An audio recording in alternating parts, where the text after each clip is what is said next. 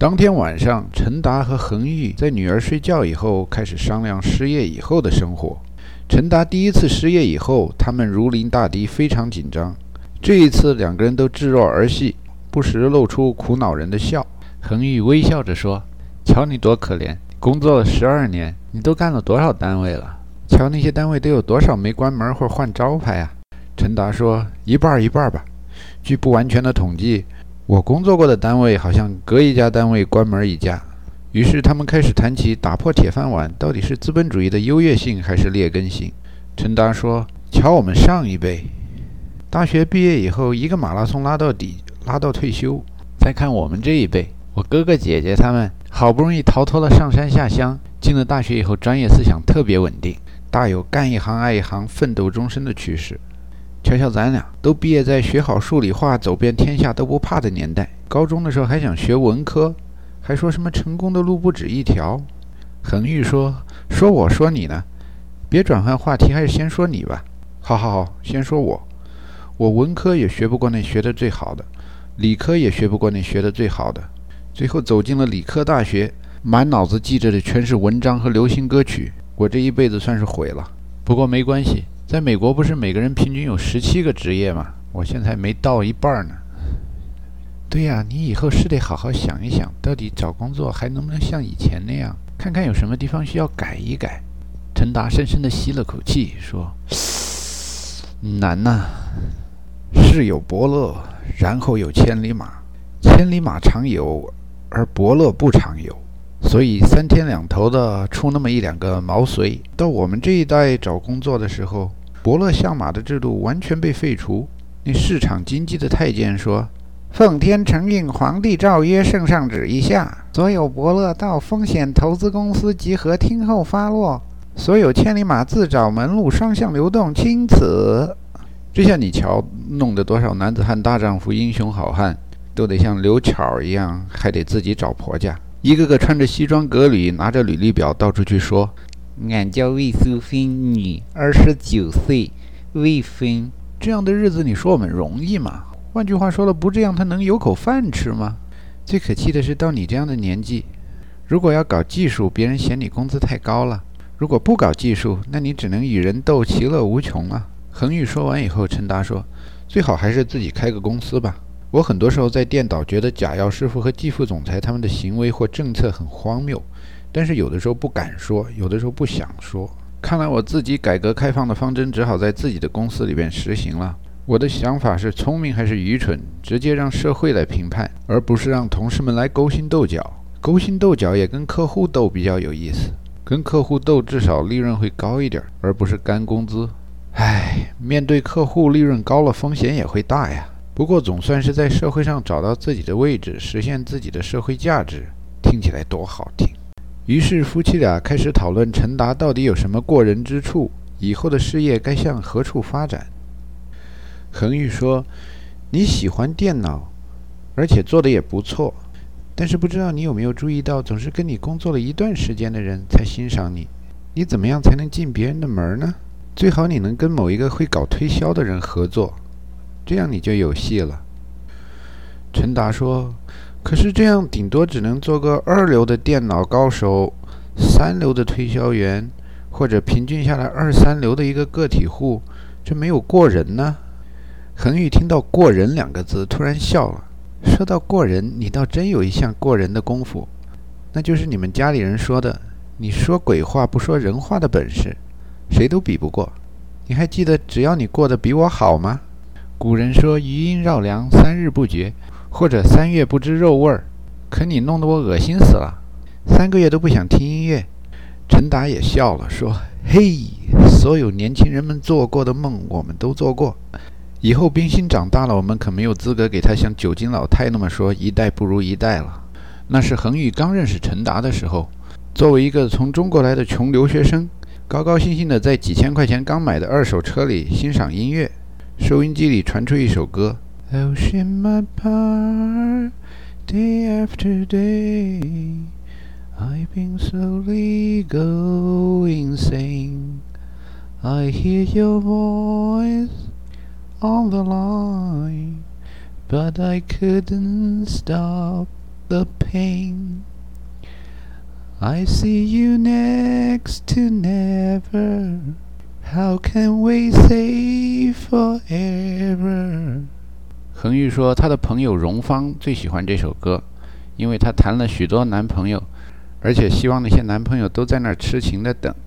陈达说，他也很喜欢这首歌，因为小时候在贵阳，上大学的时候在合肥，老听见街上的小痞子叫阵的时候那么说：Whatever you do。Wherever you go, I'll be right here waiting for you. Whatever it takes, oh how my heart breaks, I will be right here waiting for you. 于是恒玉把车上的音响换成了放磁带。不知道你现在好不好？是不是？也一样没烦恼，像个大人般的恋爱，有时心情糟。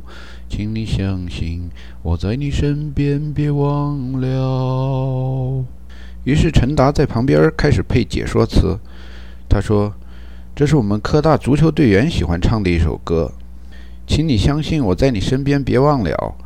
这是说明我在跑动接应。”只要你过得比我好，你过得比我好，这个时候你就该把球传给别人了。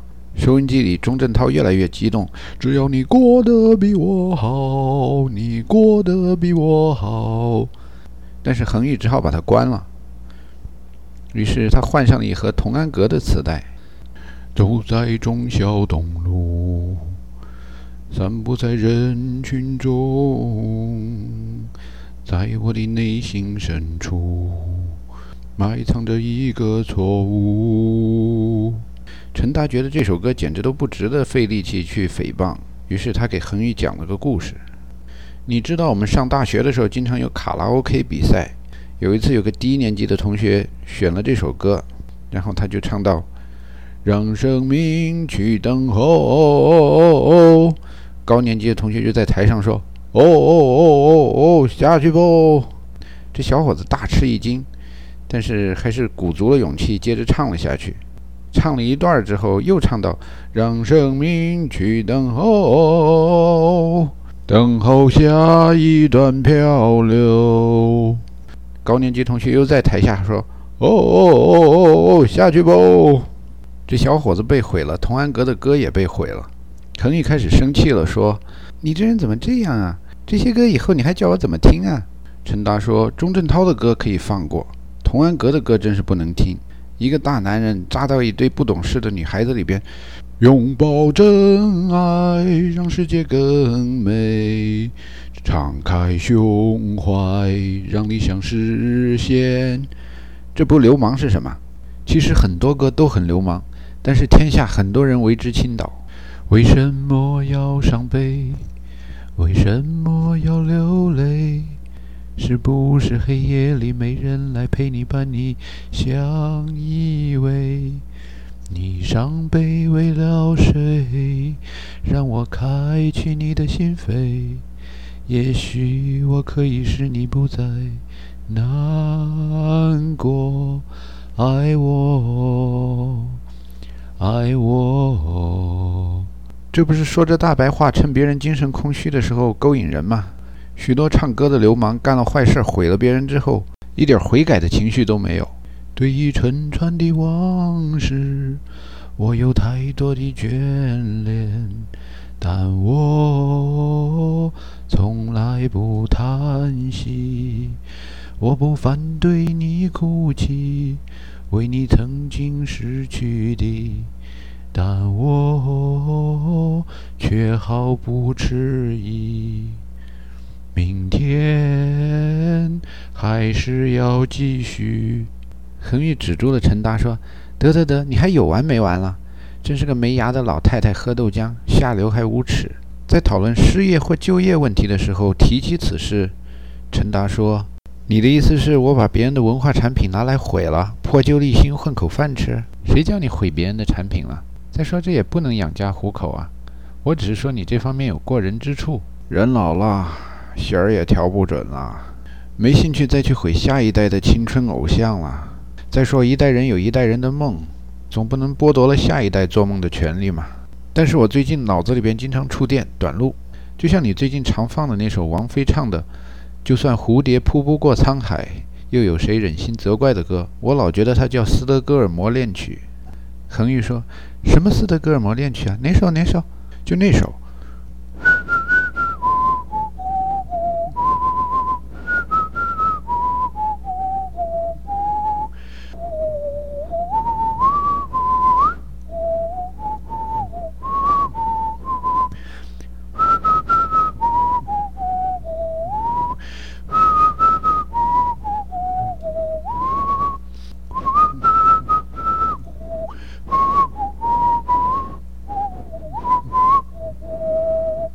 这跟斯德哥尔摩有什么关系啊？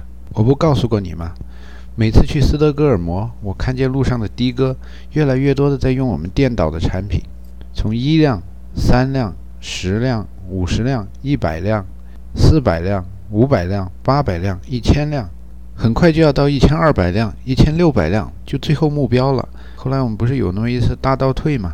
当我去到斯德哥尔摩的时候，满街的车都在用我们组开发的产品。当我离开的时候，连送我到机场去的那的哥都没用我们的产品，所以我就想起什么“蝴蝶扑不过沧海”啊，还有“犬耕”之类的中国单词啊，文化短路呗。我再给你举几个文化短路的例子：在冬天从斯德哥尔摩飞回温哥华的路上，如果路过英国那一片儿，总是先看到瑞典大块大块的雪地，然后看到丹麦中块中块的浮冰，然后飞过北海。然后看到气候温和、美丽富饶的英伦三岛，这不就应了那首描写田园风光的乡间歌曲、校园诗词？说：“北国风光，千里冰封，万里雪飘。望长城内外，惟余莽莽；大河上下，顿失滔滔。山舞银蛇，原驰蜡象，欲与天公试比高。须晴日，看红装素裹，分外妖娆。”江山如此多娇，引无数英雄尽折腰。在中原大地上万马奔腾的年代，欧洲也有人在用刀枪耕耘土地，播种和平的种子。我在这说长城内外惟余莽莽，不是瞎说的。在法国至少有马奇诺防线，在英格兰和苏格兰之间也有一个 Hadrian Wall，都是跟长城的性质类似的防御工事。现在看来，当时和商说中国几千年的文化趋向于保守。欧洲几千年的文化趋向于开放，看来当时真是在欺骗我们这些涉世不深的大学生啊！